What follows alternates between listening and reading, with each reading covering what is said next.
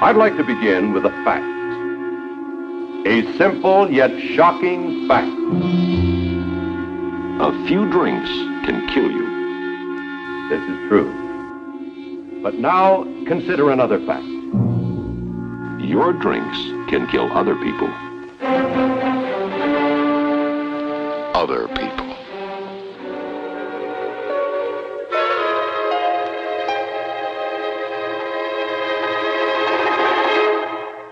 Are the alcoholics in our community? Hallo, willkommen beim Movieback Podcast. Wir haben ein neues Format, was ihr nicht regel- regelmäßig hören werdet. Wahrscheinlich das erste und einzige Mal. Äh, ich begrüße erstmal äh, den Pascal Hallo. und den Dominik. Moin. Den kennt, die kennt ihr alle schon. Und äh, ihr habt es ja wahrscheinlich schon der Überschrift gelesen, das ist ein Drunkcast. Und wir sind hier im wunderschönen Hessen. Und Dominik und Pascal sind nicht die einzigen neben mir. Wir haben noch mal eins, zwei, drei, vier, fünf, sechs andere Teilnehmer. Und wir werden heute über etwas reden. Ich weiß nicht über was. Ich weiß nur eins. Ich bin ziemlich betrunken. Und wir stellen jetzt, glaube ich, erstmal alle einzeln vor. Genau. Ja, mit Usernamen. Zu meiner Linken, ich bin, ich freue mich. Ich habe ihn heute zum ersten Mal kennengelernt. Eine Legende, eine Koryphäe und er sieht auch noch ziemlich gut aus. Der J to the A to the C to the K to the O, der Jacko. Darf ich dran? Ja. Ja. Hallo. Dann neben Jacko das Geburtstagskind. Er wird heute, wie alt wirst du?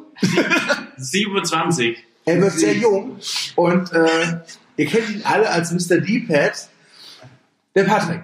Hi. Und neben Patrick noch eine andere Größe des Movie-Kosmos. Er hat garantiert schon mindestens drei Kritiken geschrieben. Unter anderem Birdman, legendär. Meine erste. Ja. Eine davon war sogar gut. Vielen Dank. Man sagt, er hat den absolut passenden Namen für einen Filmkritiker. Er kommt aus Berlin und auch er sieht unverschämt gut aus. Der Nikolas, aka Nikolas. Guten Tag. Ja. Und neben dem Nikolas ist ein Herr, der mit Movie Break absolut nichts zu tun hat. Aber ich hoffe, dass auch er leicht angetrunken ist. Der Hardy. Hallo. Ja. Und dann hätten wir noch den Dominik und den Pascal, den haben wir schon kennengelernt und ich. Ja, und wir haben uns hier zusammengetroffen, um einen Postcard aufzunehmen. Wir sind extra alle, wir sind alle extra, nur für den Podcast von Thüringen, Berlin, Nordrhein-Westfalen und Niedersachsen ja, nach Hessen gefahren, ins wunderbare Altenstedt.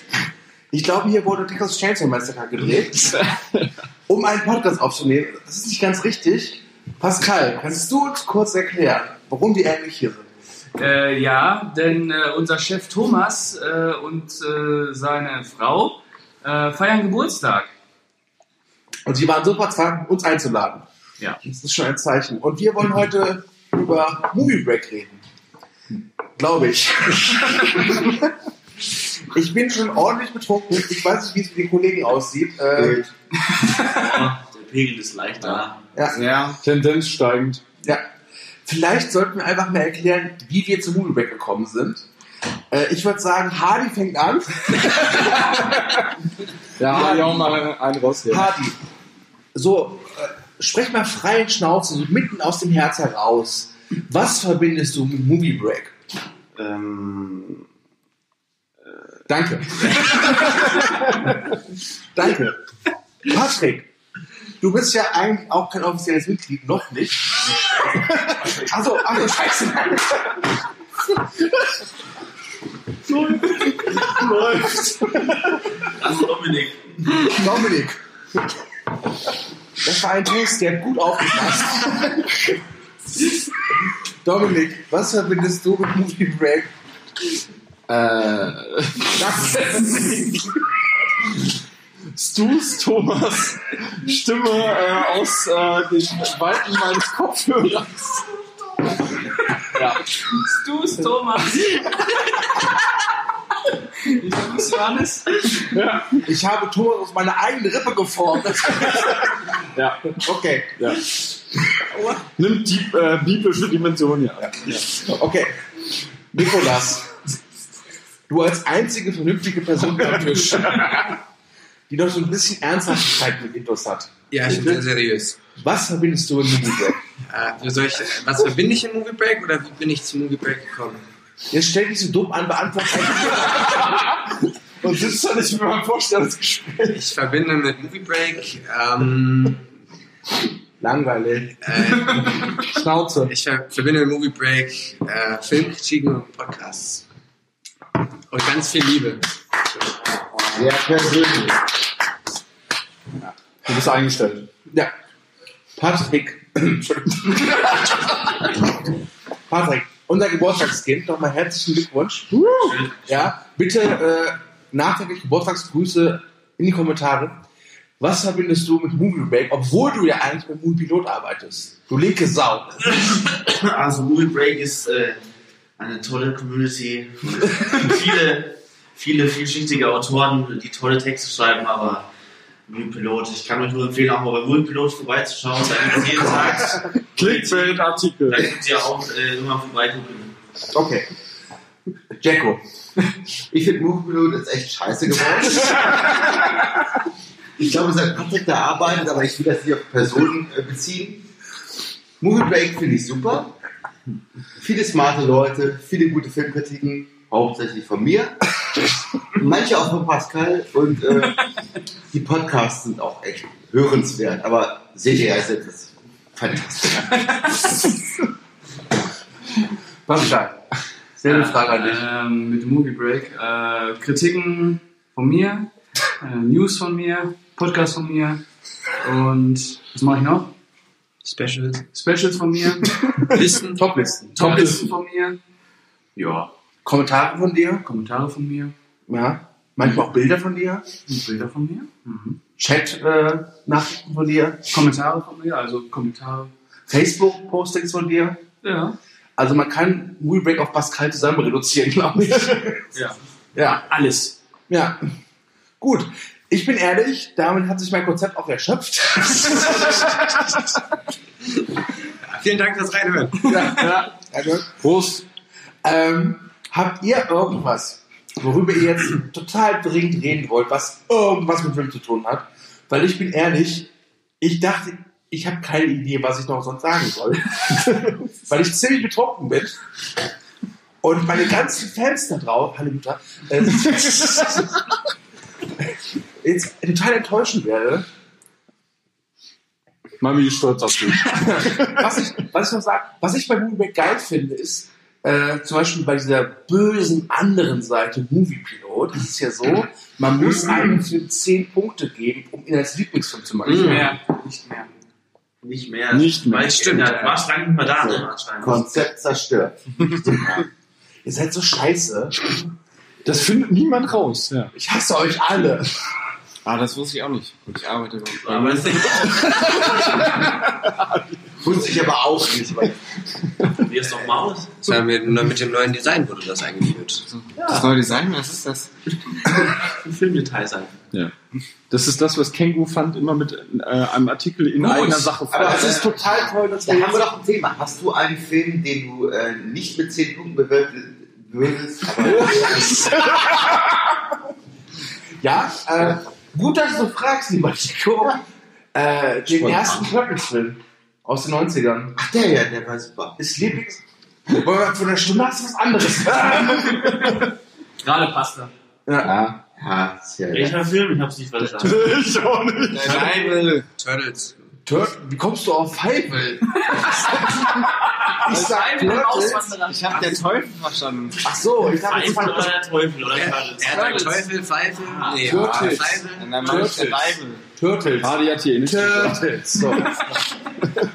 Ich habe auch Teufel verstanden. Der erste von Michael Bay. Ich habe ich hab für Eternals verstanden. Der, kommt, der wird doch was gedreht. Der Teufel ist ein guter Film. Alles ist Teufel ist super Ja. und Teufel ist scheiße. Tanz der Teufel. Ja. Ja, ja. Übrigens, äh, ich muss noch etwas äh, hinzufügen. Äh, außerdem noch mit diesem Raum. aber er darf nichts sagen, Ja. weil er eine unglaublich widerliche Stimme hat, ist der Jumik, unser Technikgott. Und der freut sich jetzt schon arsch darauf, dieses ganze Ding audiomäßig aufzupolieren, glaube ich. Aber gebt mal Klatschzeichen. Das Junge, klatsch auch mal, damit wir wissen, du bist da. Ja, äh, Jumik ist unser Audiogott, der unseren Podcast auf ein ganz neues Level gehoben hat. Also früher war es Too Fast and Furious und jetzt ist es Fast Five. Ja. Ja, um es mal so ein Blockbuster-Genre zu sagen. Man könnte auch im Arthouse-Bereich sagen, keine Ahnung. Ich gucke diese Arthouse-Scheiße nicht an. Ja? Zu kompliziert, schwarz-weiß, nur Probleme, das macht einfach Und keinen Spaß. Und unter, wer hat Untertitel erfunden? Schrecklich. Schrecklich. Ähm, ja. Du sollst nicht an deinem Bein rumspielen, du sollst podcasten, Pascal. Ich höre zu. Wisst ihr noch, was eure erste Kritik bei Movie Break war? Birdman.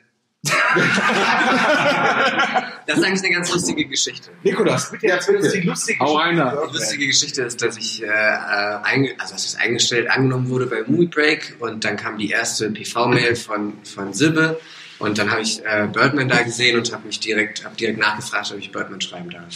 Und aus irgendeinem Grund wurde mir zu dem Zeitpunkt 17 Jahre alt diese Kritik überlassen. Übrigens möchte ich anmerken, mittlerweile haben wir die Regel, wir nehmen erst Leute ab 18. Wirklich, ja? Vielleicht hast du diesen Grundstein gelegt dafür. War, ich weiß noch gar nicht, ob das war. Ich glaube, als der Film in der PV lief, hatte er noch gar keine FSK. Also hätte ich eigentlich gar nicht reingedurft. Weil, äh, Voll kriminell. ja, rück, rückwirkend werde ich jetzt bestimmt eingeknastet.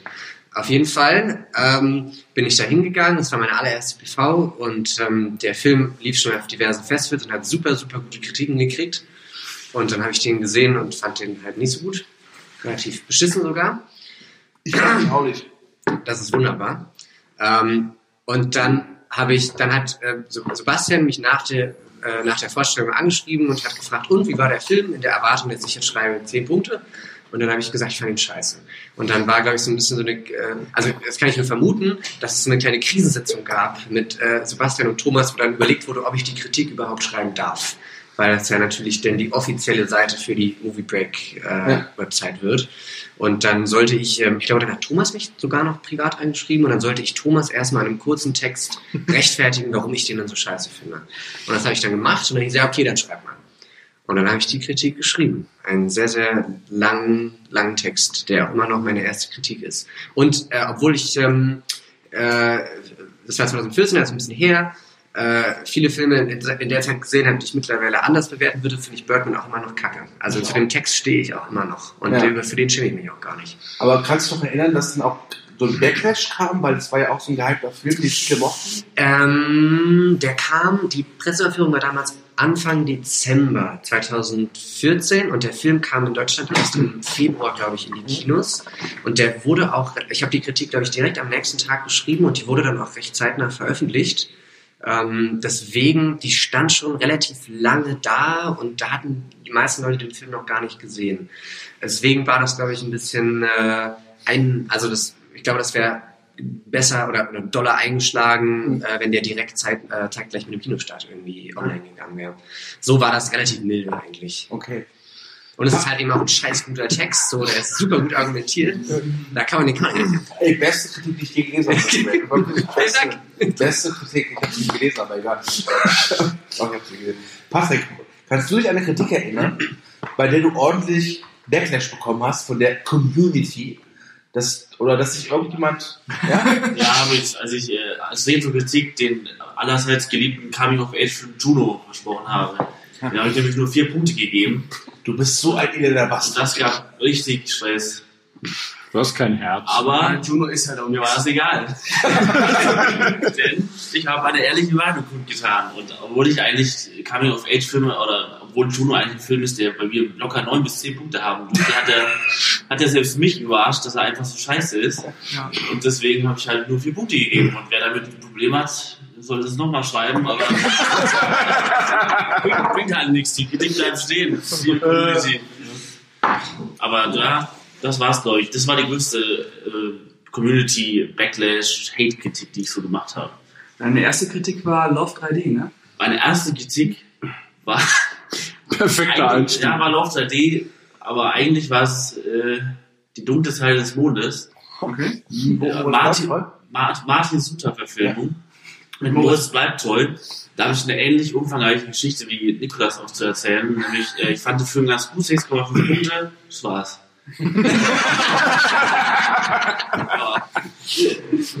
Long story short. Wie war es bei euch, bei anderen so? Ja, Jacko, hast du eine Kritik, wo du dich erinnerst, dass da kam irgendwie negatives oder positives Backlash zurück? Weil du bist ja mehr so unser Retro-Kritiken, Trash-Kritiken-Papst, so. Also, wenn ihr mal bei Movie Break auf die Hauptseite geht und so ein bisschen runterscrollt, rechts sind immer so drei Poster, das sind Retro-Kritiken und das ist entweder, kommen die von Pascal oder von Jacko. Ja. Ja, das, Ja. äh, das trifft auch zu. Ähm, ich, weiß gar nicht, so auf, auf Feedback, ich glaube, war Shining oder äh, Sabotage, der mit äh, Schwarzenegger. Ja? Das war, glaube ich, das höchste Feedback. Das waren so 15, 20 Antworten. Bei Shining habe ich neun Punkte gegeben. Das war auch eine meiner ersten Kritiken. Ähm, Das ist ein Aufreger, noch ein Punkt. Wie kannst du es wagen? Unfassbar, ne? So ein Kackfilm. Ähm, ich weiß doch gar nicht mehr, warum sich die Leute darüber so sehr echauffiert haben. Das waren echt viele negative Kritiken, weil das war halt nicht nah am Buch. Das Buch ist immer. besser. Ja, natürlich. Ne? ne? Kinderverfilmungen sind eh kacke und wenn ich die vom Buch empfehle, sind sie noch kacke. Und äh, ja, also ich muss ich darauf eingehen? Ich glaube nicht. Ne? Also bei neun Punkten für Shining glaube ich nicht. Und bei Sabotage, das waren äh, 1,5 Sehr gut. für Arnie. Und äh, da gab es noch ganz viel Scheiße. negatives Feedback. Aber Grandioser Film. Ich weiß, Ayer. Pascal findet den, glaube ich, relativ gut. Ist das so? Ich finde ihn echt gut, ja. Das war alles ein Leben, der Film. Deswegen Ja. Ich bin relativ unvorbereitet damals an den Film rangegangen und äh, ich dachte auch, ah, könntest du mögen, weil Ani, boah, trotz Hüft-OP und äh, Ach, bei dir. läu läuft schon, also nicht er, aber der Film. Und äh, dann guckst du dir das an und es ist so eine miese Splatter-Trash-Pampe. Und ich stehe auf Splatter, äh, Splatter äh, Trash-Pampe, aber das war echt, es ist uneinschaubar. Und ähm, ja, das, das drückt dieser 1,5 Hasskommentar aus. Ja. Pascal, als du deine Kritik zu Es war einmal Amerika den du mit sage und schreibe vier Punkten bewertet hast. Wie sehr hast du dich auf die kommenden Hasskommentare gefreut oder auf die Kommentare der Community, die deine Meinung nicht teilen können? Äh, sehr. Schon äh, als ich äh, die Kritik geschrieben habe, habe ich äh, mich sehr darauf gefreut, äh, die Leute da so ein bisschen aus der Reserve zu locken. Das war's jetzt schon. Was, du? Ja, danke. Naja, es ist ja nicht der einzige Aufreger. Ich, äh, Green Mile. Green Mile war noch so ein Knaller. Creed. Creed. Nee, hab ich, ach doch, der erste Creed, stimmt. Fünf Punkte. Stimmt, ja. ja, ja. Da war noch einer. Äh, A Beautiful Mind, ein Punkt. Bin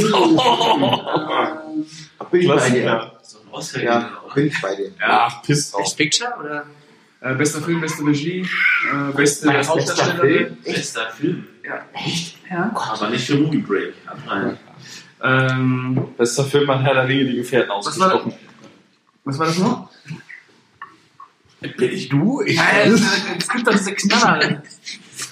Äh, hast du nicht Bad Boys noch gemacht? Zwei? Bad Boys 2? Ja, aber Braveheart, oder? Ich, nee, Braveheart gibt es 10 Punkte Kritik. Ah, verdammt. Ja. Braveheart, ja, toller Film. Ne? Das ist Kritik von Robert. Das ist die Kritik von Sibbe. Nee, oder von Thomas. Ich möchte auch noch anmerken, dass ich es äh, sehr beschämend finde, dass bei diesen Jahrestop-Listen irgendwie die schlechtesten Kinostarts, die besten Kinostarts und bei den schlechtesten Kinostarts wird immer irgendwie geschrieben, ja, das sind alle die von Lieder. Nein, die meisten schlechten Kinostartkritiken kamen von mir letztes Jahr. Da hat keiner drauf eingegangen. Immer nur auf die arme Lieder. Ich bin hier der King. ja? Hardy, wenn du eine Kritik schreiben würdest, einen populären Film auf Movie Break, und du bist ja nicht mal Movie Break, egal, bei welchem Film glaubst du, würdest du anecken? Ich habe ja nicht so eine kontroverse Meinung. Nein, nein, gar nicht. Gar Boah, nicht. ich weiß gar nicht. Aber pass auf, ich gebe dir jetzt die Bühne, dass du jetzt zwei Minuten lang über irgendeinen populären und beliebten Film abrenten kannst. aber richtig. So dass, so dass je- jeder, der diesen Film liebt und das hört, gezwungen ist, bei den Kommentaren zu schreiben, fuck you Hardy, ich töte dich und deine Familie. Und Deine deine Chance. Du hast Ich- zwei Minuten, ab jetzt. Na, ich, ich nutze nicht mal die zwei Minuten, sondern ich mache es noch schmerzhafter, weil ich es kürzer mache und sage, Jurassic Park ist scheiße, weil Spielberg scheiße ist. Harte These. Der Applaus kam von Jacko. Der wird rausgeschnitten. Ich finde Jurassic Park nicht scheiße, aber ich finde Jurassic Park massiv überbewertet. So. Vier Punkte. Ich finde, Ja, vier ist zu hart, aber ähm, Ey, selbst Lina hat fünf gegeben. also, ich finde Jacko auch nicht scheiße und Hardy auch nicht scheiße, aber ziemlich überbewertet. also, ich finde Jurassic Park, der erste, ist so ein, so ein ähm, Meisterwerk. ist ein Meisterwerk. hochragend inszenierter Film, also die Special Effekte darf man gar nicht überstreiten, das ist sensationell. Meisterwerk. Absolut. Ähm, aber selbst mich, ich war damals, glaube ich, 12, 13, als der so anlief, ich fand den halt toll zum Anschauen, aber der hat mich nie gefesselt. Und ich habe den später immer wieder gesehen, natürlich. Und ja, es ist für das, was er könnte, finde ich ihn stabil. Nicht schlecht. Stabil. Ja, sogar gut gebaut. Was ich sagen? Ich fand Jurassic Park 3 zum Beispiel als reinen Monsterfilm eigentlich geil. Ich auch. Insgeheim. Ja, ich ja, erzähle genau. Das dazu den Ja. Hate, äh, den Lovecast, den Lovecast von mir und Pascal, wo wir Jurassic Park 3 die Würdigung gegeben haben, die er verdient hat. Aber ich muss kurz sagen, äh, Jurassic Park 2 ist, finde ich, zusammen mit äh, ähm, Krieg der Welten der beste Spielberg. Und die sind wirklich super. Oh, das ist schon wieder Oh, diese harten Thesen hier. Krieg der Welten ja, aber World. Okay, welche Drogen hast du jetzt bekommen? Das ist lange her. Also, weiß nicht, über Jurassic Park 2 Album. mag ich jetzt keine Kritik fällen. Ich fand den damals schon merkwürdig. Würde ich wahrscheinlich heute Ich auch. finde ihn machen. okay. Ja. Das ist Schrott. So Also immer noch finde ich, besser als der Jurassic. Park 3 ist mein geheimer, jetzt nicht der- geheimer Liebling. Der dritte ist sich bewusst, dass er Trash ist und umarmt so richtig schön Der seine Trash-Wurzeln. Ja, das ist, Ja. Pascal, eine Frage an dich. Du bist ja sehr bekannt für deine streitbare Meinung und gibst ja auch gerne Konter. Ja? Jetzt sitzt du hier in einem Raum mit ein paar Leuten, die sehr merkwürdig sind. Einer zum Beispiel findet Vergessene Welt besser als Jurassic Park. Und ich bin ehrlich, ihr sieht auch schon nicht ganz normal aus. Ja? Meistens so geistige Behinderung oder keine Ahnung. Und er arbeitet nicht beim Movie Break. Ja? Ähm, und trotzdem sitzt du mit diesen Leuten friedvoll in einem Raum. Wie schaffst du das? Bist du vielleicht in Natura ganz anders wie online? Anscheinend. Anscheinend. äh, aber ich äh, kann Hardy auch nicht böse sein. Er ist schon süß, das gebe ich zu. Ja, Ja, was denn jetzt? Er hat was Niedliches. Ja. Und, und seine äh, Spielberg-Abneigung, die kenne ich ja auch schon eine Weile, haben wir schon drüber gesprochen. Ähm, ja, es ist die falsche Meinung. Es ist einfach so, aber äh, Aber Hardy, was, jetzt mal ernsthaft. was stört dich an Spielberg? Ist es so dieses, dieses, dieses Befehlskino, so du musst jetzt staunen? Oder? Ja, und das ist halt einfach ein übelst dummer Märchenonkel einfach. Also so wie als wenn du hier so die ähm, Grimm-Märchen nacherzählst und nur, nur den dummen Kern behältst. Ja. So und dann irgendwie das verkitscht, das ist ich. Also hauptsächlich. das ist Spielberg geworden. Also ich trage auch gerade, sieht ja keiner jetzt, Ja, den das, find das ich auch Jaws-T-Shirt, ne? Altes Jack und. Ja, also, also ich, ich bin jetzt nicht so der Kino, äh, Kinozyniker und nicht der, und nicht der Lebenszyniker, aber ich finde Spielberg dann am besten, wenn er mal ein bisschen zynischer ist. Also Jaws und äh, Krieg der Welten, Lost World. München. Ich meine, Krieg der Welt, München. Finde ich auch nicht so geil, aber Ein Duell hast du noch nicht gesehen. du hast Sommer. gesehen. Super. Ja. Äh, München finde ich ein bisschen ähm, ja zu äh, stringent erzählt irgendwie, glaube ich. Ähm, Ich verstehe eigentlich. Catch me if you can. Stimmt. ja, München ist ja heimlich Interessant. Minority Report. aber auch nicht gesehen. Äh, can. Dann wird's Auch nicht gesehen. Ey, ich habe es gerade gesagt schon. Ja, nicht gesehen. Nein, aber ähm, Ja. was hat die Frage nochmal? Was an Spielberg scheiße ist. Ja, das habe ich ja schon gesagt. Nee. Ja. Ich, ich glaube, ich weiß, worauf du dich beziehst. Das sind auch so meine Kritikpunkte bei Spielberg. Also diese, diese extremen Mainstream-Dinger, die mich auch ein bisschen von ihm entfernt haben. Aber äh, er hat echt gute Filme gemacht. Also wie gesagt, ne? Ja. Jaws. Keiner Jaws. Also, ja, ich finde halt halt. auch, dass der handwerklich irgendwie sehr langweilig geworden ist und sehr Er eingespielt. ist ge geworden, genau. Ja. Also, Ready Player One ist doch alles andere als Ja, Ready Player One ist äh, wirklich der schlimmste Film äh, der letzten Also es tut Jahre. mir leid, Ja. allein die erste Verfolgungsjagd, das erste Autorennen, das hat fast Fury Road Dimension. Und wer hier noch irgendetwas über Fury Road sagt, ja, Die der Sequenz ist geil. Also, handwerklich ist Höhe. Mein Gott. nein, aber ich finde, weiß ich, die, diese Verfolgungsfans, also die mit Mad Max vielleicht ist schon ganz, ganz schlimm, erstmal. Und dann, also für diese Spielberg-Sequenz davon kann ich mir auch so eine Strecke in Trackmania nachbauen und dann Bildschirmaufnahmen machen und da durchfahren.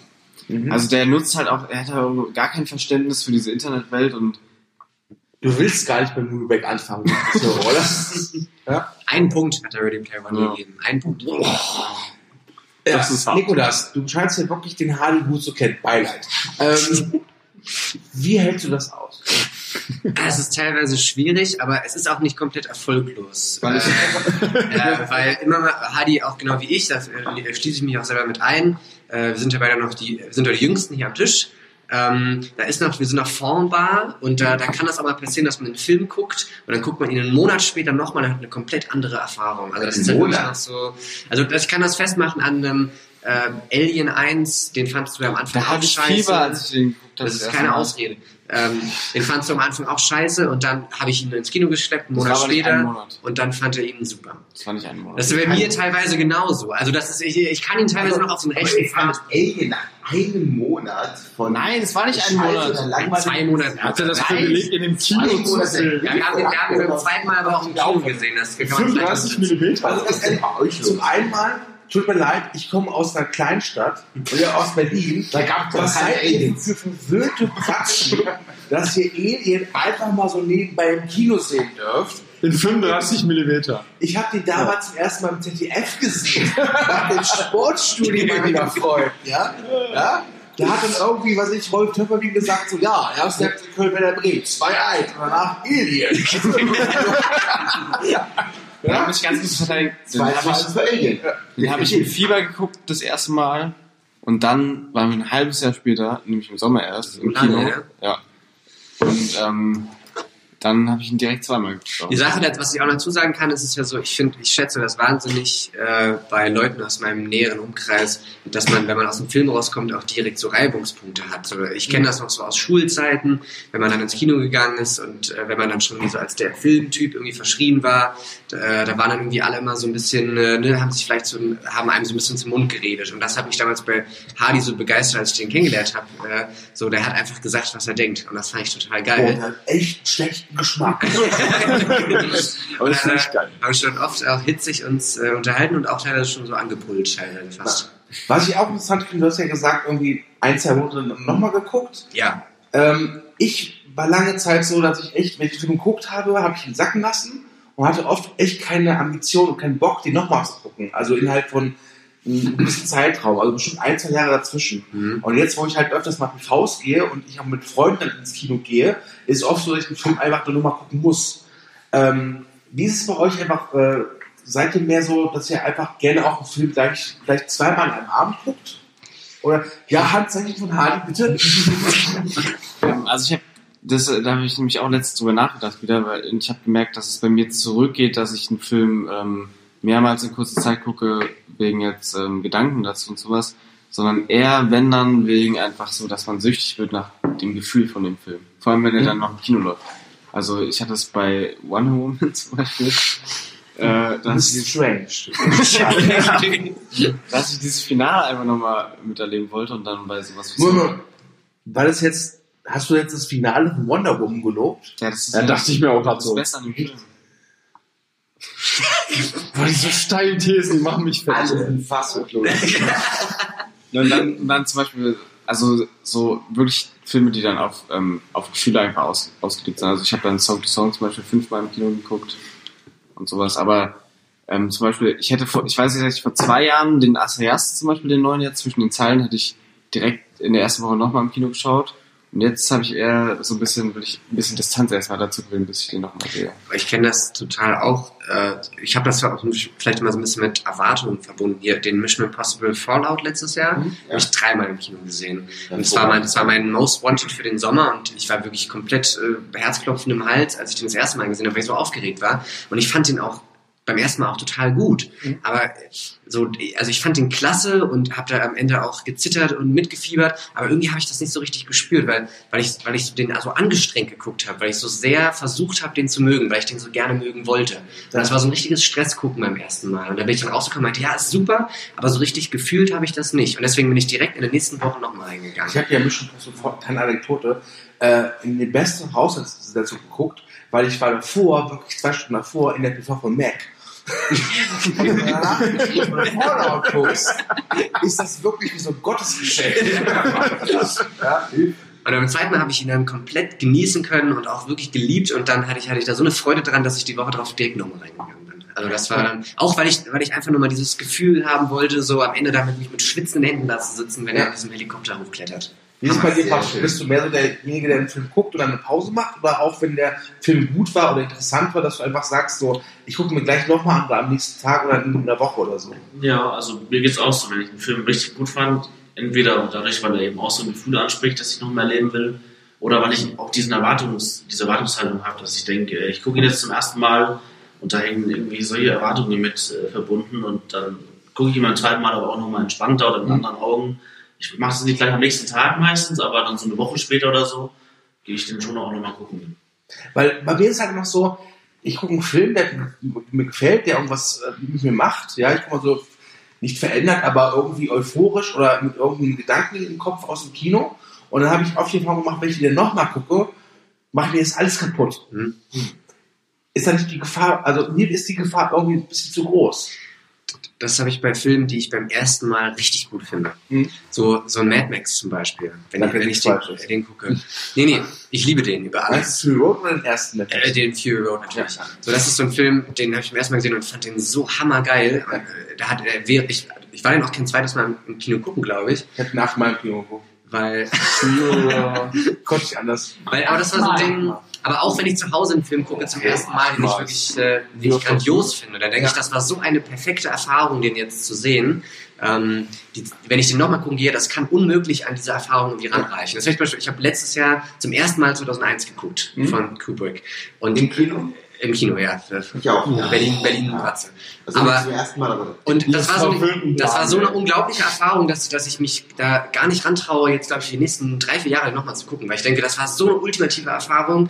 Die, die zweite kann nur schlechter sein eigentlich. Ich So, will, ich will jetzt gar nicht reingrätschen. Ich habe den eh schon als Lieblingsfilm. weil Ich habe den auch letztes Jahr im Kino gesehen und ich war da nochmal so geflasht. Also wenn du den nochmal auf großer Leinwand siehst und den dann nochmal siehst, also wo du eh schon drei, vier, fünf Mal, ich weiß nicht, wie oft vorher schon gesehen hast, unfassbar. Also das ist wirklich Aber ich weiß genau- Kino gemacht. ich weiß genau, was, was du meinst mit diesem, äh, dass man dann, dass sich irgendwie kaputt macht beim zweiten Mal, wenn man es dann überdenkt. Ich hatte das bei dem Suspiria letztes Jahr. Den habe ich beim ersten Mal geliebt über alles und dann war ich den direkt drei Tage später, so ganz spontan, eigentlich gar nicht in der Stimmung nochmal gucken. Und ich fand ihn immer noch super, aber da war nicht dieses Gefühl da wie beim ersten Mal. Und das Ja. hat das direkt dann so ein bisschen abgewertet, so ein bisschen. Wolltest du was sagen, Dico? Du hast Äh, ja, genau. Weil ich dachte eben schon bei dem Thema Filme, die ihr nochmal seht, äh, war Suspiria genau das Ding. Und ähm, Suspiria, also der erste von äh, Dario Argento, ist ja mein absoluter Lieblingsfilm. Oder absoluter ist falsch, aber einer meiner Lieblingsfilme. Also von diesen 10 bis 15, die man halt hat. Und ähm, ist es so? Oder habt ihr weniger? Mehr? Tendenz Ähm, steigend. Ich finde es halt bei Movieback ganz cool, dass du halt nicht 10 Punkte vergeben musst, Ja, dein Lieblings zu ganz sagen. ehrlich, wenn, ihr sagen, habt ihr eigentlich einen Lieblingsfilm oder einen bis zehn? Ich meine, jeder von euch hat doch mindestens Also- zehn, oder? Ja. Ja, ja. Jedenfalls. Ich Ja. find's, und Suspiria ist in diesen Top Ten. Und ähm, dieses Remake, als es angekündigt wurde, ich hatte Gänsehaut. Ich dachte auch, weil das scheiße wird. Also ich dachte, kein Mensch denkt doch, äh, ein Remake von äh, Suspiria von Argento, gute Idee. Niemand. Geil, hab ich Bock drauf. Ja, genau. Super. Cooler Ansatz. Ne? Ich Und, ich bin dann trotzdem, als, als es irgendwann angeteasert wurde und das immer konkreter wurde und es- ist ja auch eine Serie, glaube ich, und dann, dann doch Kinofilm, wie auch immer. Ähm, ich war echt heiß drauf, irgendwann. Und ähm, als wir im Kino saßen, da saßen genau, ich glaube, fünf Leute. Also ich, mein, mein, meine Begleitung und eine komische Frau mit ihren zwei Kindern. ich habe mich gar nicht verirrt. Ich war so eine Mutti und zwei Mädchen, ich glaube so 15, 16 und so, hm, ja, okay. Und ähm, dieser Film war sensationell, so fand ich. Und ich war der größte Skeptiker überhaupt. Und ähm, ich habe das auch ein bisschen äh, darauf reduziert, das war vielleicht diese Kinoerfahrung, weil du halt nichts erwartet hast und dann saßt du da und siehst diesen sehr ähm, kontroversen, unvorbereiteten Film. Und als das Mediabook dann irgendwann ankam, weil ich natürlich sofort bestellt und mir dann nochmal angeguckt habe, ich habe den nochmal aufgewertet. Also von 8,5 aus dem Kinobesuch auf 9. Und ich, also das war so ein Film, ähm, ich, kann das gar nicht, gar nicht beschreiben, wirklich. Das ist nicht Ja, dann wächst doch mal, ne? ähm, also ich habe viele äh, Remakes von Filmen gesehen, die ich sehr gut finde. Also unter anderem auch von Lieblingsfilmen. Also Lohn der Angst zum Beispiel ist ein Lieblingsfilm von mir. Und ich finde das Remake äh, Atemlos und Sorcerer von äh, William Friedkin finde ich auch grandios, aber er kommt nicht an das Original heran. Bei Suspiria finde ich auch, dass das Remake nicht an das Original herankommt, weil er kommt ihm so nahe, auf eine ganz andere Art und Weise, dass ich das sehr faszinierend finde, weil er den komplett auseinanderbricht und auf eine ganz merkwürdige Art wieder zusammensetzt und dem auf einer ganz anderen Ebene wieder begegnet. Also bei der Argento war so sehr auf äh, das Audiovisuelle beschränkt, kann man schon fast sagen. Der hatte gar keine Ahnung. Also der hatte schon irgendwie sowas Rudimentäres, aber es war eher so äh, das Erleben. Und dieser, dieser andere Suspiria äh, äh, tauscht dieses ganze Setting schon mal aus und dieses, dieses ganze Gefühl und geht dann sehr auf das Emotionale und äh, weg vom Audiovisuellen. Obwohl der auch sehr drastische Szenen drin hat, die man auch als audiovisuell bewerten kann. Also wer diese Spiegelraumszene gesehen hat, Ja. der, ne? aber es ist ein ganz anderer Film, aber der das Gefühl auch wieder einfängt und doch wieder auf einer anderen Ebene. Und das ist, finde ich, finde ich einzigartig. Das habe ich so noch nie gesehen. Das Original ergänzt halt vor allem dadurch halt. Ne? Ergänzt, ja wunderbar. genau. Und das ist so ein Guss. Und ich, deswegen finde ich das sehr merkwürdig, dass ausgerechnet Dario Argento diesen Film nicht mag. Aber gut. Aber Ich, sag so, ja, ich habe ja auch gemeint, es ist ein merkwürdiger Kauz geworden. Ja, aber guck mal, wenn Dario Argento halt alle drei Monate halt irgendein Interview sagen kann, das Remake ist scheiße, dann generiert das halt einfach eine gewisse Aufmerksamkeit. Und der gute Mann hat halt Klassiker geschaffen, wie Suspiria und Phänomena und wie sie alle heißen. Aber die letzten 10, 20 Jahre waren halt einfach Kacke. Also seid ihr ehrlich. war er jetzt die 20 Jahre Kacke, aber ich glaube, er weiß gar nicht mal, dass er Kacke war. Das ist ja auch so ein Problem. ne? Also Dario Argento ist einfach mich so, äh, ich mache auch einen billigen Film, Hauptsache ich kann mein, meine Tochter nackt zeigen. Das ist schon Ja, Also, Ja, das ist auch meine Meinung und das wäre jetzt fies, das jetzt als Statement stehen zu lassen, weil er hat Meisterwerke erschaffen. Und nicht nur Suspiria, also da kommen wir noch Inferno, da kommt Tenebro, Ja, ja. Fondo Rosso, alles, das muss man alles in Opera, um, um Ja, ja. Ne? aber nochmal auf die Frage zurückzukommen mit diesem Mehrfachgucken. Pascal, wir beide haben ja täglich äh, leidenschaftlichen Geschlechtsverkehr via Skype. Ja? Ähm, äh, und ich, ich meine zu wissen, dass du deine, deine Filme auch eher mit einem gewissen Abstand guckst. Ja, also ich gucke einen Film höchstens zweimal im Jahr. Also äh, Weißt du, welchen Film du am häufigsten geguckt hast? in meinem Leben, Ja, einfach so, wo du, halt, wo du das Gefühl hast, den habe ich echt am häufigsten geguckt. naja, Tanz der Vampire. Okay. Den äh, habe ich na, 30 Mal gesehen, würde ich sagen. Ja, kommt hin. Ja. 30 Mal so. Dominik, weißt du, welchen Film du am häufigsten gesehen hast in deinem Leben? Äh, den Hack der Kanone. Hardy. Und jetzt sag nicht Jurassic Park. Jurassic Park 2. Ja. Entweder äh, The Perks of Being a Wallflower oder Superbad. Also vielleicht lieber morgen im Deutschen. Und äh, Nikolas, du? Am öftesten gesehen? Oh Gott, weiß ich wirklich nicht. Du musst ein bisschen lauter sprechen. Sag einfach Max Max, äh, Mad Max Fury Road. Oh Gott, ich weiß nicht. Nee, den habe ich nur dreimal gesehen tatsächlich. Einmal im Kino, zweimal zu Hause. Habe ich so einen Film? Patrick. ich glaube wirklich, ich weiß es wirklich nicht. So, es gibt nicht den einen. Nikolas überlegt noch, Patrick. Ja, bei mir dürfte es auch wegen der Kindheit, wo ich ihn immer und immer und immer wieder auf der Videokassette noch äh, reingelegt habe, wird es der erste Toy Story sein. Okay. Jack, bei dir? Ja, ja das wären die mehrere. Ich glaube, Halloween, den ersten von Carpenter. Unendlich oft. Äh, dann Trainspotting, glaube ich. Ähm, ja, und dann gibt es mehrere. Aber das wären so zwei Kandidaten, die mir sofort einfallen. Ja. Die kannst du immer sofort reinschmeißen die gefallen dir immer wieder. Und, äh, Also, die halte ich doch immer wieder gerne. Wir hatten das ja heute schon, wir haben ja kurz heute besprochen, also wir haben lange gesprochen, aber auch mal Ja. kurz. Und Auch mal äh, kurz, ja. wir haben ja auch festgestellt, dass so Transporter so ein Film ist, selbst wenn er im Fernsehen kommt, wir wissen auch, wie der ist geschnitten du so, nicht der fängt an und der nimmt dich so ein Schlawittchen und du musst mit. Also zumindest für uns beide. Ich meine, gut, äh, du findest Jurassic Park scheiße, von daher kann ich wissen, Nein. Transporting finde ich geil. Du findest was von Du hast wieder Punkte bei dir. Du kleine Meinungshure. Der oft komplett war bei Trainspotting. Trans ja, Transporting. Ja. ja. Kennt ihr jemand Transporting? Bitte Handzeichen für unsere Hörer.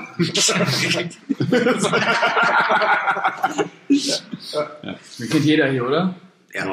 Also ja. Sollte, das sollte man. Also, das ist so ein Film, da kann ich auch nicht wegschalten. Also, was du auch schon sagst, also, selbst die letzten 10 Minuten, ich würde niemals wegschalten. Der zweite auch sehr gut. Ja, der zweite Ich ist so, wie, wie steht der zu das hatten Teil wir auch 2? vorhin als Thema und ich hatte echt Angst vor dem zweiten. Ähnlich wie beim Suspiria Remake. Das ist so, das, das darf es nicht geben eigentlich. Ne? Vor- So unantastbares Trainspotting, Genau. Ein Sakrileg. Und äh, dafür, also zumindest war Danny Boyle schon wieder mit an Bord. Es gab mir ja Hoffnung, weil der Mann ist echt gut. Und ähm, diese, Sag nichts Falsches, Hardy. Nee, ich mach den. Ja.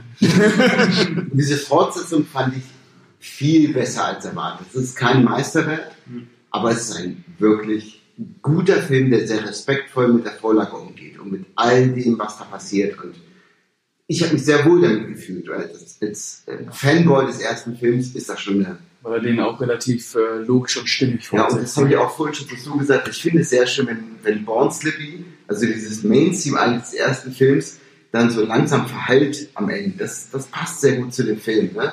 Ja. Wir alle werden älter, Underworld ist auch älter geworden und Born Slippy auch. Und das ist so, das ist so ein Echo, das Ja. Verhalten. Was ich gerade sehr interessant finde, du hast gesagt, Elternwert. Die Hälfte der, der, der Leute hier am Tisch haben vom Elternwert noch keine Ahnung. Wir sind mit Transporting wird älter geworden. ja. Ich habe damals ein Praktikum bei RTL 15 gemacht und habe den da aus der internen Bibliothek mitgenommen. Mit Aliens, weiß ich noch. Und einer also Transporting ist wirklich, muah. ähm, aber wenn ihr mal so Revue passieren lässt, euren, euren Filmgeschmack, weil ich nehme an, wir alle haben schon mit Kind, als Kind so mit Filmen in Berührung gehabt. Gibt es da irgendeinen Film, äh, wo ihr, den ihr einfach so, ich sage es mal ganz pathetisch, so in eurem Herzen mitgetragen habt und wo ihr auch irgendwie so eine Art Wall drumherum gebaut habt. So, egal was passiert, das ist so euer, euer Herzstück, euer Herzfilm. Nikolas, du nickst schon so frenetisch. Passt, passt zur Debatte davor. Äh, AI von Spielberg. Okay. Den, das ist mein Lieblings-Spielberg-Film. Das ist ein 10-Punkte-Film mit Herzblut. Okay. Ich liebe den über alles. Hardy sagt jetzt nichts Falsches. Hardy! äh, ich ich, ich äh, zitiere Uri Geller. The stage is yours. äh, ich rede jetzt nicht über AI, aber ähm, bei mir ist es Stand By Me, glaube ich. Den ich okay. Ah, sehr schön, sehr äh, schön. mega liebe und den, ich, ich habe den mega oft gesehen als Kind, aber nie komplett. Und dann, als äh, irgendwie diese ganze Filmsache wieder so richtig ähm, losging, äh, habe ich den das erste Mal komplett gesehen und habe gemerkt, dass das wirklich so ein, einer der Filme ist, die ich komplett liebe. Stand By Me äh, habe ich als Kind zum Beispiel unzählige Male gesehen, also auch komplett, weil ich hatte auch immer noch Video aufgenommen, war ich 9, 10, keine Ahnung, ne, so VHS-Rekorder gerade aktiv war. Ich hatte ihn, glaube ich, aufgenommen, gerade bei Stephen King, ich war gerade auf diesem Horror-Entdeckungstrip und dann dachte ich auch, Stephen King, Stand By Me ist super. Ne? Und äh, das ist der grätscht ja dann komplett gegen diese Erwartungshaltung eigentlich. Und ich fand den so schön, ich habe mir den ich weiß nicht, also als Kind gerade, wenn man VHS noch hat, dann guckt man sich solche Filme tausendmal an. Und gefühlt habe ich den auch tausendmal gesehen, habe den so ein bisschen vergessen wieder und mir dann irgendwann die DVD gekauft, so aus Nostalgie-Faktor und ich liebe diesen Film auch. der ist heute noch, der ist so schön. Ja. Und das wäre auch einer der ersten Filme, die ich bewusst, einer der ersten Nicht-Trickfilme, die ich bewusst mit meinem Sohn sehen würde. Ja. Weil das ist ein ganz toller Film über das Erwachsenwerden, der auch nicht altert und der auch nicht äh, altersabhängig ist. Schon wieder Zwischengrätsche, aber ich meine, der Podcast hat ja eh irgendwie keine roten Faden. Ähm, äh, du hast gerade den Sohn erwähnt. Ja. Glaubst du, oder andersrum, gibt es für dich einen Film, wo du glaubst, wenn du deinem Sohn diesen Film zeigst, dass es ein guter Einstieg dafür ist, dass dein Sohn eines Tages so filmaffin wird wie du? Viel, viele. Ähm, Stand By Me wäre auch einer davon. Soll ich die Jaws-Geschichte nochmal erzählen? Bitte. Das klingt ein bisschen komisch. Also ich habe dieses Jaws-T-Shirt und, Es ist sehr äh, gut damit aus. ja, und äh, mein Sohn hat äh, sich irgendwann, wir waren bei äh, dem Möbelhaus aus Schweden. Ikea, sag's einfach. Dem halt. Äh, und da hat er so eine, eine Hai-Stofffigur gesehen und fand die total geil. Den musste er ihn kaufen. Und er fand da daraufhin Haie total geil. Und ähm, ich habe mit ihm so ein Spiel gemacht, also ich, ich habe ihn mit diesem Hai irgendwie gejagt und machte immer dieses, äh, das, äh, das, ne? Ihr wisst, was ich meine? Und das hat er so verinnerlicht, immer wenn er Hai sieht, macht dieses äh. Und ich glaube, wenn, wenn wir der weiße Hai sehen würden, selbst wenn wir das jetzt sehen würden, er ist vier, äh, er würde den nicht gruselig finden, er würde lachen. Er würde, er würde sich freuen, weil dann kommt dieses Team und dann kommt der Hai. Er hat dieses T-Shirt gesehen und meinte, will ich auch haben. Das ist halt, ähm, ja, ich habe nach Hai geprägt. Ungewollt. ne? Ja, aber es gibt auch so andere Filme, die ich mit ihm sofort sehen würde. Ähm, gewisse Trickfilme, das hatten wir auch vorhin schon als Thema. Wo die Zuhörer auch alle dabei waren. Ja. Das sind meine Lieblingstrickfilme da von meiner Kindheit, Kapp und Kappa oder ähm, äh, Basil, der große Mäusedetektiv, die ich jetzt rückwirkend ein bisschen grausam finde für Vierjährige. Du hast doch mit. Unabhängig von der Hai. Aber ähm, ja, aber die sind toll. Aber ähm, damit will ich noch ein bisschen warten. Findet Cars zum Beispiel total super.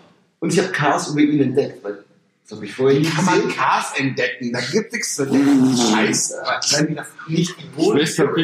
Aber er hat leicht in die Knie gesehen und fand den geil. Und ich muss sagen, der erste Cars, ich finde den echt gut. Der erste Cast ist nicht schlecht. Ja, der ist super. Der ist So. nett. Der Der zweite, zweite der zweite ist beschissen. schwächer, der dritte ist Höhe. Aber der erste, der ist toll. Das ist ein ganz toller Familienfilm so Freundschaft und Werte entdecken. Und der ist einfach einen sehr subtilen Humor teilweise. Also ein, äh, ja, äh, den hätte ich vorher nie gesehen. Also dadurch beflügelt er mich auch ein bisschen.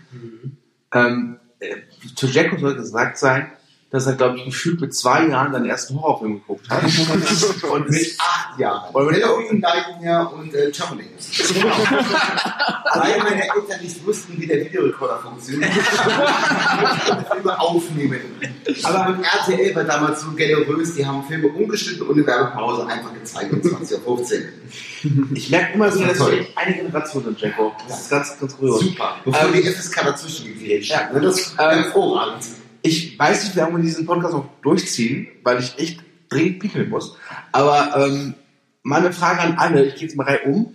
Gab es bei euch in der Kindheit irgendeinen Film, der euch total schockiert hat, total Albträume bereitet hat? Ähm, Patrick, du bist ja jetzt heute endlich Alt 27 genug geworden. Horrorfilme geworden. Also, ich, wie gesagt, wenn du heute stirbst, würdest du neben Kurt Cobain Amy Winehouse im Club 27 aufgenommen. Also überlegst dir. Ähm, gab es irgendeinen Film deiner Kindheit, der dir schlaflos nicht bereitet hat, wo du echt das Gefühl hast, der, der hat dich wirklich äh, über Wochen malträtiert? Nee, einen Film gab es tatsächlich nicht. Also wenn ich was nennen muss, dann war es eine Serie und zwar X-Factor das Unfassbare. dass, ich, dass ich früher geliebt habe und jetzt auch immer noch liebe. Also heutzutage kann ich es natürlich auch nur noch mit so einem trashigen Augenzwinkern Ja. gucken. Bitte. Aber früher habe ich das alles so unfassbar ernst genommen, wegen X-Factor das Unfassbare. Und da gab es wirklich eine Zeit, dass ich, ich habe mit meinen Eltern im Haus gewohnt und war unten im Stock und oben war eine Zeit lang eine Tiefkultur und die haben mich oft hochgeschickt, um irgendwas zu holen. Und ich hatte wirklich so Angst, da hochzugehen, wegen speziellen Geschichten aus X-Factor, dass ich wirklich einen Traum hatte. Da gibt es diese Geschichte mit der Frau im Spiegel, wo einer immer diese tote Frau sieht und ich hatte wirklich immer, wenn ich am Spiegel vorbeigelaufen bin, dachte ich, jetzt äh, kommt auch irgendeine Erscheinung oder so. Das war wirklich eine Serie, die hat mich lange Zeit traumatisiert, wirklich. Ja. Ja. Äh, Nikolas, dieselbe Frage an dich. Ich meine, gut, diese Zeit ist wahrscheinlich erst drei Wochen alt, aber äh, Es sind ja auch zwei Filme, über die wahrscheinlich alle jetzt lachen werden. Äh, Es ist einmal ähm, Die Mumie äh, von Stephen Sommers. Ja. Und zwar gibt es ja da, äh, Arnold Wuslow spielt den, den Mumienmann, der, äh, der zwischendurch ja diese, ne, der ist so nicht ganz, äh, nicht ganz Mumie, nicht ganz Mensch, hat überall noch Löcher. Und dann reißt er immer seinen Mund so weit auf in dem Film. Das fand ich furchtbar gruselig. Das hat mein großer Bruder immer nachgemacht dann. Er hat den Mund ganz weit aufgerissen. Äh, und der zweite war ähm, äh, King Kong von Peter Jackson. Und da waren das die Eingeborenen auf der Insel äh, am Ja. Anfang, die wirklich super, also ich habe den Film noch vor kurzem nochmal geschaut, die sind wirklich sehr gruselig inszeniert und auch mit diesem äh, Peter Jackson Horror äh, Aspekt. Das Geile ist, dass ich die damals eigentlich gar nicht gesehen habe, sondern ich habe mit meiner Mutter geguckt und äh, habe irgendwann die Augen zugehalten. Und meine Mutter hatte auch ganz furchtbare Angst und hat dann erzählt, was passiert und hat erzählt, wie schrecklich diese Eingeborenen aussehen und habe halt, ich habe diese Albträume im Grunde nur gekriegt von ihren äh, blumigen Umschreibungen, wie gruselig äh, diese Eingeborenen aussehen. Hardy, bei dir? Äh, ich habe immer mega Schiss gehabt und deswegen ganz wenig irgendwie gruselige Filme geguckt. Ich weiß auch, also es sind alles so angerissene Sachen, dass meine Mutter mir erzählt hat, dass Sieben der schlimmste Film überhaupt ist und ich den deswegen nie gesehen habe. Aber ich acht gucken. Aber ich habe ich hab, äh, viel zu früh mit, glaube ich, äh, elf oder sowas Apokalypto gesehen. Das ist äh, das schon hart war. Ähm, ich habe auch ganz viel Abträume von The Ring gehabt, weil ich mir die äh, Gruselszenen auf YouTube angeguckt habe. Aber so der eine, den ich wirklich geguckt habe, dann auch, wo ich, äh, wo es mir schlecht ging danach, war Jeepers Creepers. Oh, Echt? ist, ja. Jeepers Creepers? Ja. Der ist ja auch Ja. den Kinderschöner gemacht, also von daher. Ja, das ist schon. wenn man die Background-Story kennt. Ich fand den Jeepers Creepers habe ich neulich auch wieder gesehen und ich fand den so unspektakulär. Also, Ich mag Die auch. zerstören teilweise. Allein die allerletzte Einstellung, die ist unfassbar Das verstörend. war halt so ein Film, den haben wir dann irgendwie uns getroffen mit Schulfreunden und dann war irgendwie Eltern weg und dann haben wir ich den finde die Prämisse von dem Film spannend. Absolut. Aber ich finde, der ist nicht gut gemacht. Aber gut, als Kind, äh, Ja. nehmen wir das mal raus. Ne? So, als Erwachsener finde ich den, ähm, äh, Auch die Szene, wenn da am Anfang in diesen Tunnel runterkommt, dann diese ganzen, dann geht das Licht so an und sind diese ganzen, alles zu tapezierten Leichenteile. Das ist Das war so eine unglaublich Filmreihe zum Beispiel, das richtig geil nochmal neu aufziehen könnte. Also losgelöst von allem, was bisher passiert ist. Ja, Äh, Hashtag guckt euch nicht Jeepers Creepers 3 an. Den kenne ich nicht, aber ich nicht gesehen. nichts verpasst. Ja. Ja, Dominik, du bist, warst ja recht still. Ja. Du bist ja ein bisschen schüchtern. Ja. Du bist ja unser Nerd. ähm, Situation, der Dominik hat, wir dachten alle, er kommt hier mit Game of Thrones T-Shirt. Er hat es nicht gemacht, aber er hat Game of Thrones Socken an. So. so, Dominik, welcher Film hat dich als Kind wirklich verstört? Äh, ja, long story short, äh, Rosemary's Baby. Oh. Tatsächlich. Der hat mich richtig schockiert, weil äh, ich diese Nachbarn unglaublich creepy fand und Den hast du als Kind geguckt? Ja.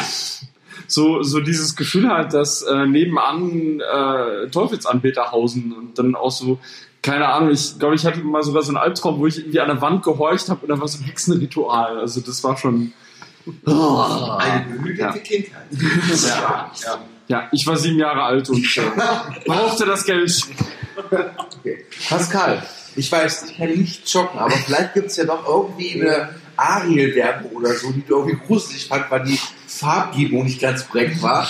Also, was hat dich als Kind Also verstört? ich habe zwei ganz markante Bilder äh, vor Augen noch, die mich äh, als Kind äh, sehr verstört haben. Das ist einmal das Opening von Urweg Orange, wenn äh, Oh, Alex da sitzt und die Kamera so von ihm wegfährt und man nur das Gesicht, das hat mich verfolgt, dieses Gesicht und diese Musik dazu, der hat mir eingeschissen damals.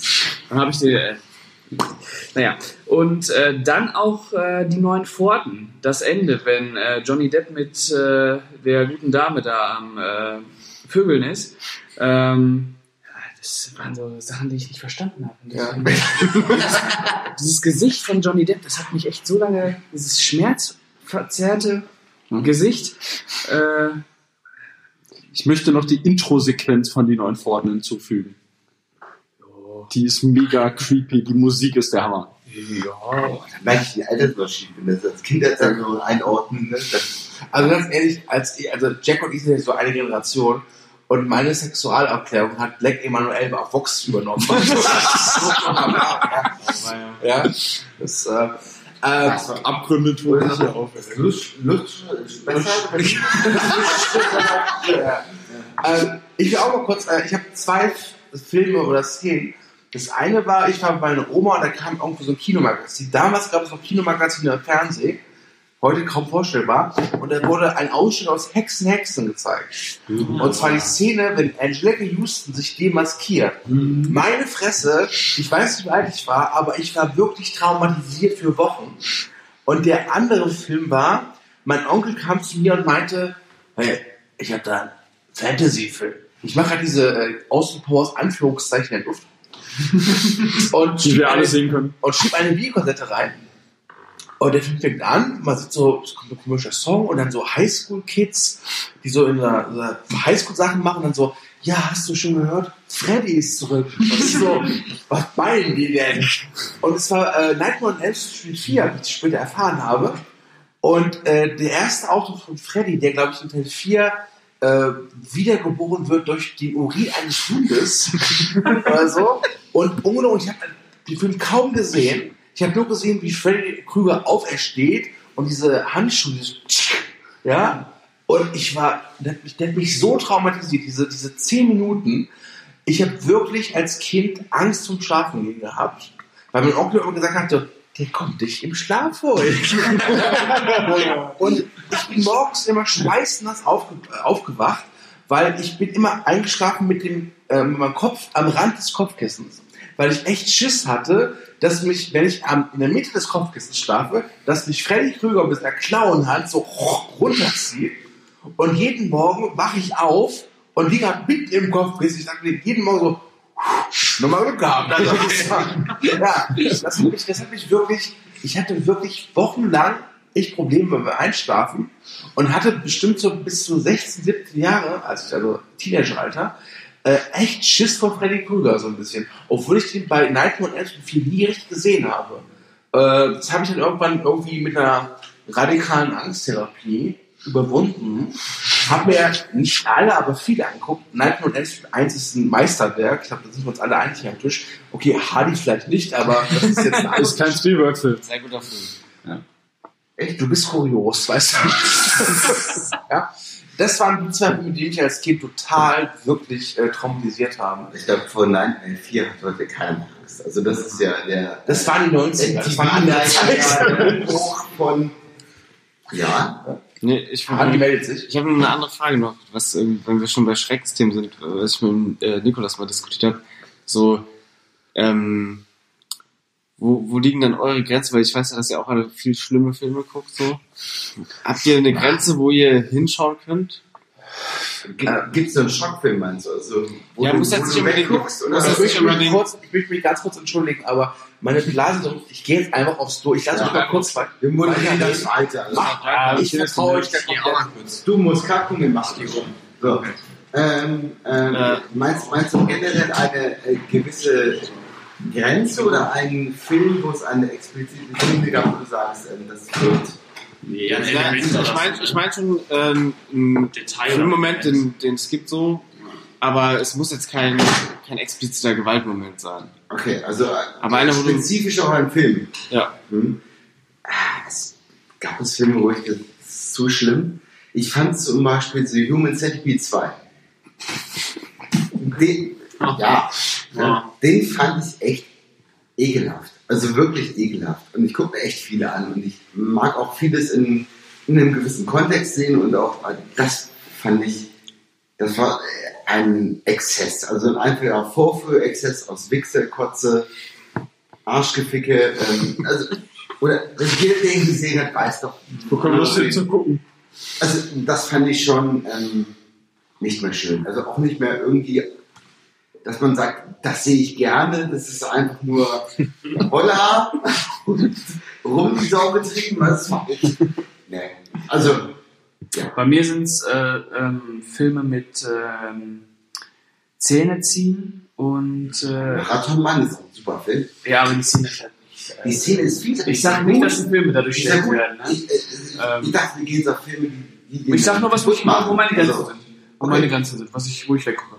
Äh, Zähne ziehen und äh, Fingernagel abbrechen oder äh, Fingernagel ziehen. Da bin ich raus. Das kann ich voll verstehen, ja, aber äh, trotzdem sind die Filme ja gut. Also, ich, sag, ich, sag auch das nicht, sag nicht, dass die Filme Ja. schlecht werden. Gut. Nee, fällt mir jetzt gar nichts ein tatsächlich. Ich gucke alles kurz. Also es gibt natürlich Filme, alles. die mich total auch. Gut bist du denn? Nee, es gibt auch Filme, die mich total schockiert und angemerkt haben. Aber ich habe jetzt nicht so, so, so einen Trigger oder so, so speziell, wo ich jetzt immer drauf anspringe, sondern Ja, nee, so- ich, ich war noch gar nicht speziell so, weil ähm, ich habe das bei mir halt gemerkt bei ein paar Szenen, wo ich dann auch erst dachte, okay, vielleicht sind es die Momente, aber dann kann ich zum Beispiel Antichrist kann ich nicht die Szene anschauen, wo sie sich die Schamlippen abschneidet. Okay. Oh Gott, Knietubis. Ich, Das ist- ich habe es ja nicht gesehen. Das ist, sehr, das ist eine sehr harte Szene, aber die finde ich, äh, die ist anschaubar, aber da muss man Antichrist generell anschaubar finden. Also das gehört dazu. Ja, Ja. ja, den kann ich aber anschauen. Aber zum Beispiel dann, ähm, ich weiß nicht, das war, da haben sie es ja nicht durchgezogen, aber bei Ma jetzt zum Beispiel wird der fast auch ein Schwanz abgeschnitten. Mhm. Äh, und da Bei was? bei Ma. Aber mal. da, Spoiler. ich jetzt, äh, ja gut, das wenn man weiß ja nicht von wem. Aber da hatte ich jetzt kein Problem gehabt, das zu sehen irgendwie. Also da äh, entzieht sich das dann auch wieder dem, wo ich sagen kann, irgendwie, das sind so die Szenen, die ich dann anschauen kann und die nicht. Äh, und dann kann ich irgendwie jeden Tierstuff gucken bei allen Kannibalfilmen, außer die äh, Schildkröten-Szene bei Die Camp findest du Holocaust. schon verwerflich? Nee, die finde ich nicht verwerflich, aber die, da äh, wird mir schlecht. Mir komischerweise bei mir nicht, aber okay, ja, alles gut. Mir wurde ja schlecht wirklich bei dieser Splatterfuß-Gore-Szene in Revenge. Diesen neuen französischen äh, Rap-Revenge-Film mit Namen Revenge. da, der, das ist, also ich finde den guten Film, aber das war dann ewiger Zeit zurück so eine Splatter-Szene, wo ich echt dachte, ich, ich kann da nicht zugucken, mir wird echt übel. Okay. Ja, danke. Halt niemand. Ja. Wir schon, hat schon irgendjemand Hereditary erwähnt? Manchmal Ja, das, das zum Beispiel fand ich gar nicht mal so schrecklich. So die, die, wir saßen bei Hereditary im Kino letztes Jahr und da kommt diese Einstellung äh, von dem äh, Kopf, der auf der Straße liegt mit den Ameisen drauf. Ich fand den sehr schockierend. Also ich fand den nicht irgendwie zum Weggucken oder so. Ja, Das war so ein Ding, das war so ein Ding, äh, da habe ich vor kurzem erst wieder erzählt, äh, wir saßen relativ weit vorne im Kino und das ist ja eine große Leinwand gewesen und diese, diese Einstellung füllt die ganze Leinwand aus. Das war so ein Moment, wo ich mir gewünscht habe, ich sitze weiter hinten im Kino, weil ich nicht so nah dran sein wollte an diesem Bild. Weil das, das wird ja auch in der, im Kontext des Films ist das ja auch eine Mischung einmal aus, das ist so ein unglaublicher emotionaler Schmerz, weil das Ja. gerade da ne, ein Familienmitglied ist und der, der Bruder ist dafür verantwortlich und alles, also wirklich ein furchtbar grausliches Bild. Und dann hast du ja aber noch diese Ameisen da drauf. Also du hast noch diese Insektenphobie, die ja viele Leute haben, beides. Das ist so, so eine Mischung aus diesem, aus diesem Körperhorror und diesem emotionalen Horror für mich irgendwie manifestiert in diesem einen Bild. Das fand ich war einfach wahnsinnig äh, gut inszeniert. Also, also nicht von, von dem Effekt einfach, dass der Kopf abgeht, sondern wie es dargestellt wird. Und wie der Bild hinten ja. ist, ja. Also äh, mit dem Ja. äh, Jungen, der erst hochgeht und ins Bett sich legt und unter wach liegt die Ja, ganze Nacht dieser, und sowas. der ganze Effekt, der war so schockierend und der war auch verstörend. Also ich fand das auch sehr befremdlich. Ich gucke mir echt viele Horrorfilme an. Das fand ich auch so, uh, ne? Welche, Das habe ich auch selten. Ja, welche Gewaltszene mich wirklich beeindruckt hat und die mich auch verstört hat, obwohl man sie nicht gar nicht, sie ist nicht so explizit, aber weil sie emotional für mich so aufgebauscht ist, ist die Szene in Oldboy, wenn Oldie so sich die Zunge abschneidet. Mhm. Ja? Gut, alles. Also alles in Da einem- gab es noch eine schöne Zahnzieh-Szene, ne? Ja, die war auch nett, ja, ja. Gut. Das Ähm, kann man so nicht gesehen. Das Problem ist gerade, ähm, wir alle werden immer nüchterner und das ist natürlich ungut für einen Drunkcast. Und der Dominik ist gerade vom Klo wiedergekommen und macht die ganze Stimme Nein, kaputt. der So viel zum Thema werden immer nüchterner. Ähm, ich würde sagen, wir kommen jetzt echt mal zum Ende, weil wir wollen ja noch hier äh, die, dieses kleine hessische Dorf äh, niederringen mit unserer Poolness. Ähm, ich habe aber noch eine Frage an alle von euch. Ich werde jetzt reihum einfach durchgehen. Ich würde gerne von euch wissen, was ist der bislang, weil das Halbjahr 2019 ist erst, ist fast um, was ist der oder die besten Filme des Jahres bislang für euch und die schlechtesten? Und das Geburtstagskind, wer heißt er noch gleich? Dominik. Dominik. Nein, Quatsch. Patrick, äh, bitte fang an. Äh, jetzt nur einen oder mehrere? Nummer drei. Ja, jeder drei. Äh, also, Drei Top, eins Flop. der bisher beste Film ist Burning von Lee Chang-dong. Ei. dann der zweitbeste. Äh, Sagen wir mal direkt. ja, eigentlich Direct Across Complete, aber das Problem ist, der hat in der ersten Jahreshälfte keinen Kinostart gehabt. Aber der, Der nicht kommt im September, Der kommt erst direkt auf, Ja. wie leider fast alle S-Quacksaler-Filme, kommt der im September erst auf DVD und Blu-ray raus, aber der wäre Nummer 2 bei mir. Und Platz 3 ist wahrscheinlich Jonah Hills Mid-90s tatsächlich. Okay. Von meinen Top-Filmen. Der war neben Dom. Scheiße. Neben Patrick, der Nikolas. Ah, du musst doch die schlechteste. Ah, ja, noch. stimmt. Ach, ja, stimmt. Ein Flop. Ein Flop. Äh, der schlechteste Film. Sag einfach Holmes and Watson. Ich habe Ungesehen. schon ein paar Scheißfilme gesehen auf jeden Fall dieses Jahr. Hau ihn raus. So kurz, was war denn das schlechteste, wo ich gerne habe? Drei der bisherigen Äh, oh Gott, mach erstmal mach erst mal du deine besten. Dann komme ich noch Äh, meine besten Burning ist für mich auch der, der beste Film des Jahres.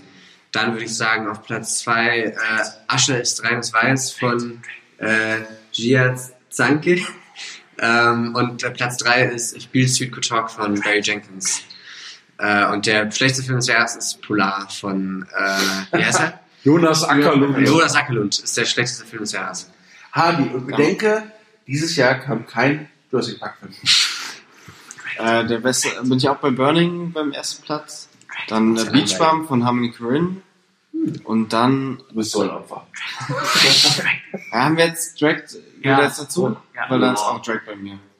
Und Also nochmal zur Erklärung. Die Filme, die ihr dieses Jahr geguckt habt, die neu sind. okay, ja, dann Also scheiß auf, ob der jetzt, ob der jetzt, Ah. jetzt erst im Okay, Dezember rauskommt, fuck you. Also Ja. das ist egal. dann auch Drag the Cross Concrete auf Platz 3. Und der schlechteste ist, glaube ich, Godzilla bei mir. Der neue. Ja. Dominik, du darfst doch gerne nochmal vorstellen. Das ist klar. Wir sind doch offen für dich. Wir haben, wir haben ein Ja, ich, ich, ich mochte ja die letzte Staffel. Ähm, ja, äh, schlechtester Film des Jahres ist für mich Polar gewesen bisher und bester Film Rei, äh, tanze ich mal total aus der Reihe, eine Doku of Fathers and Sons, die Kinder des Kalifats. Okay. Ein bisschen was planen. Spruch, warum nicht? Was kann? Äh, ich würde Direct Across Concrete auf die 1 setzen, ähm, The Sisters Brothers auf die 2 und Lords of Chaos auf die 3. Und ähm, der schlechteste Film, weil er mir am meisten auf den Sack ging, war Under the Silver Lake. Oh, Oh Mann. Der war super. Der war letztes Jahr. Der war letztes Jahr, äh, dann nehme ich den trotzdem, weil er so scheiße ist. Und scheiße ist. Okay, ähm, bei mir die besten Filme. Favorite nehme ich raus. Ich fand ihn super, aber ich habe ich letztes Jahr geguckt. Da würde ich sagen Burning. Letzten erst geguckt, leider nur im Stream, aber großartig. Ähm, Beautiful Boy fand ich ebenfalls großartig. Und äh, als Patriot nehme ich noch der goldene Handschuh. ja, äh, Feed Forever. Und schlechtester Film. Ich, es ist so eine populäre Meinung, aber mir fällt gerade kein anderer ein. Ähm, ich habe viele schlechte Filme gesehen dieses Jahr, aber wirklich richtig mies im Kino war Holmes and Watson tatsächlich. Und ich mag eigentlich Will Ferrell Und John C. Reilly. und John C. Reilly, und, äh, aber das, das, das war nix. Ne? Weganteil der Skorpione. Ja, Teil, aber das Problem ist, Teil des Papier war noch schlechter, aber es war halt so ein independent Amateurfilm. Und ich habe dafür immer einen gewissen Respekt, wenn Leute doch in ihrer Freizeit mit ihrem eigenen Geld über Jahre hinweg einen Film drehen, auch wenn der scheiße ist, dann, äh, dann hau ich lieber auf Holmes Watson drauf, weil klar ist, dass ich da irgendwie äh, Will Ferrell und John C. Reilly irgendwie drei Wochen Zeit genommen haben, um Scheiße abzuliefern. Also deswegen, das ist, das wäre meine Wahl. Ähm, das Finale. Ja, ich gucke relativ wenig Filme im Kino, leider, wegen Zeitmangel und äh.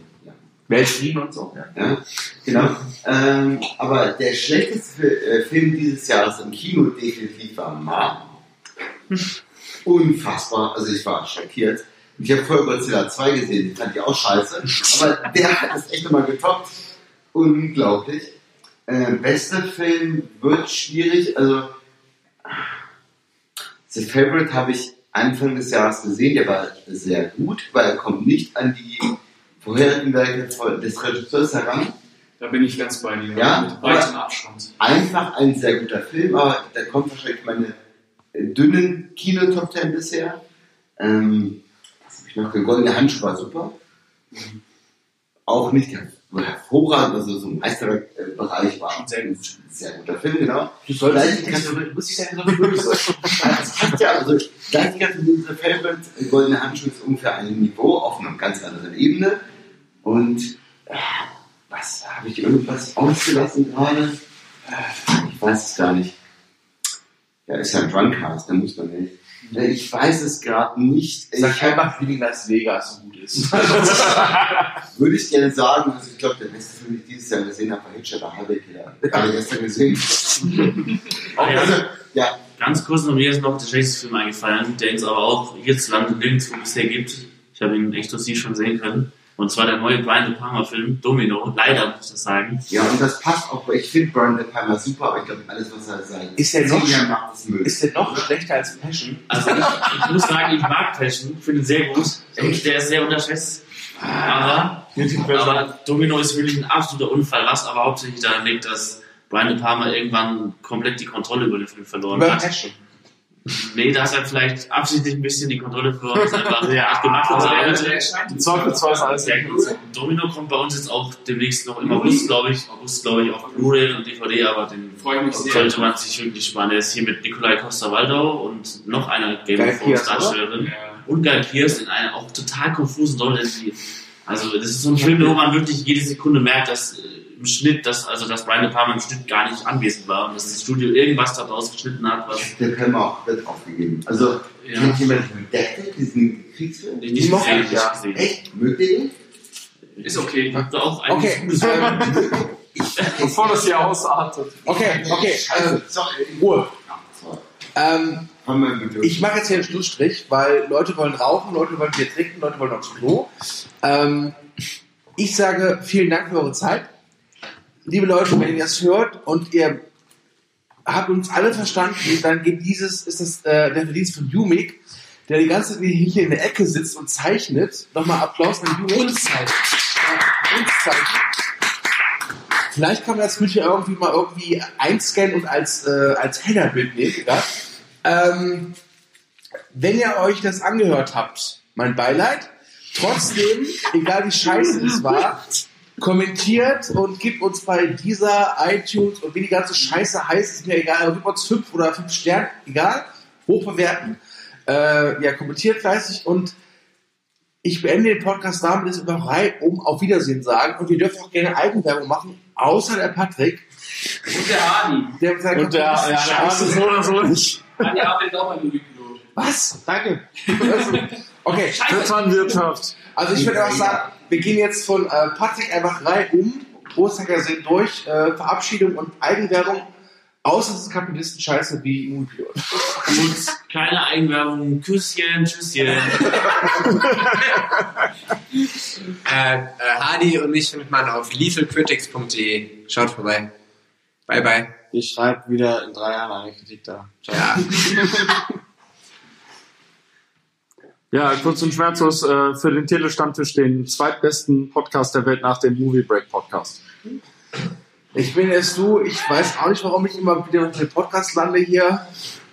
Ich habe anscheinend sowas wie ein Talent oder bin der Dumme, der sich immer freiwillig meldet. Ich wünsche euch noch eine schöne Zeit und liebe weiter an den Mann, den ich heute zum ersten Mal kennengelernt habe, persönlich. Ja. J to the A to the C to the K. Ja, Retro bei Movie Break, das bin ich. Ciao. Ja. Äh, ich bin Pascal. Äh, mich kennt ihr ja schon und bis zum nächsten Mal. Fick euch. The battle against alcoholism must be won. Alcohol can't be as bad as some people think it is. The compelling thirst can be quenched.